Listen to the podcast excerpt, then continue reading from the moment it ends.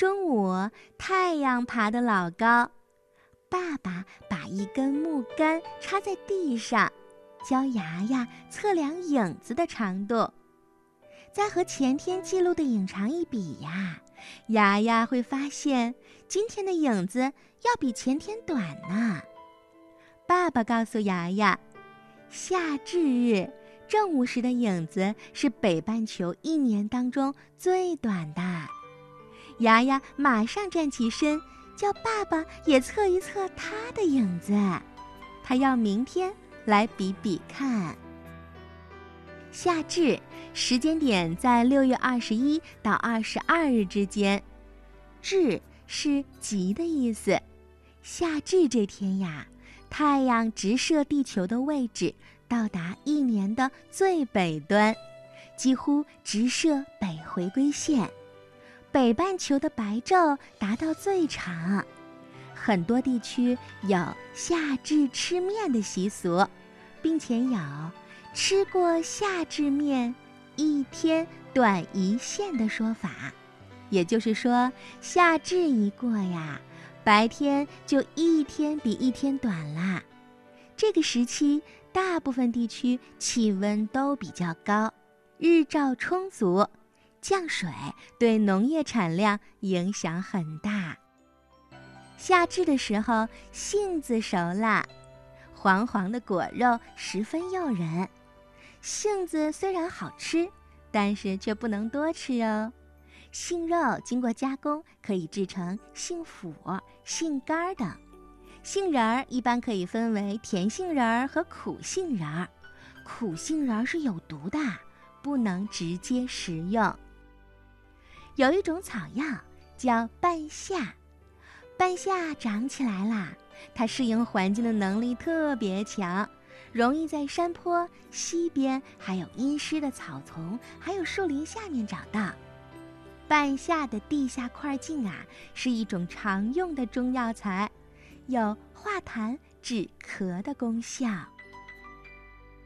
这个时节，红红的石榴花因为颜色鲜丽，象征着日子红红火火，而受到人们的喜爱。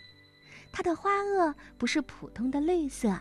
而是橙红色，形状呢似钟，表面光滑，就像涂了一层蜡。石榴花的花瓣有五到七枚，除了我们常见的红石榴花，当然还有白石榴花呢。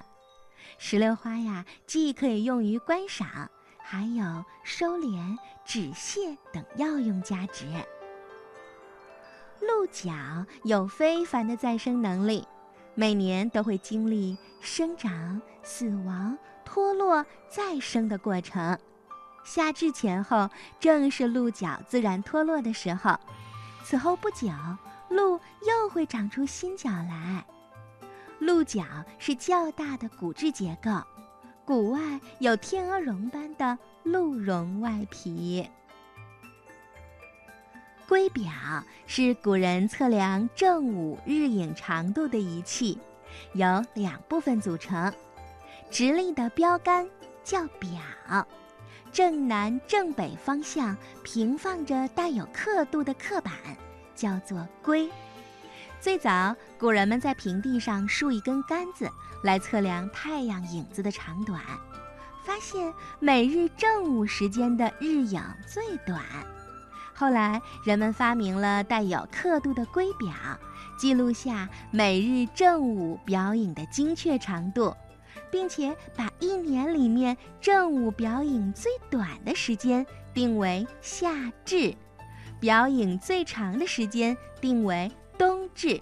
由此呢，便可以确定节气和一年的长度了。比如，连续两次测得表影的最长值。这两次最长值啊，相隔的天数就是一年的时间长度。再后来，人们又发明了日晷，利用日影来测量每天的时刻。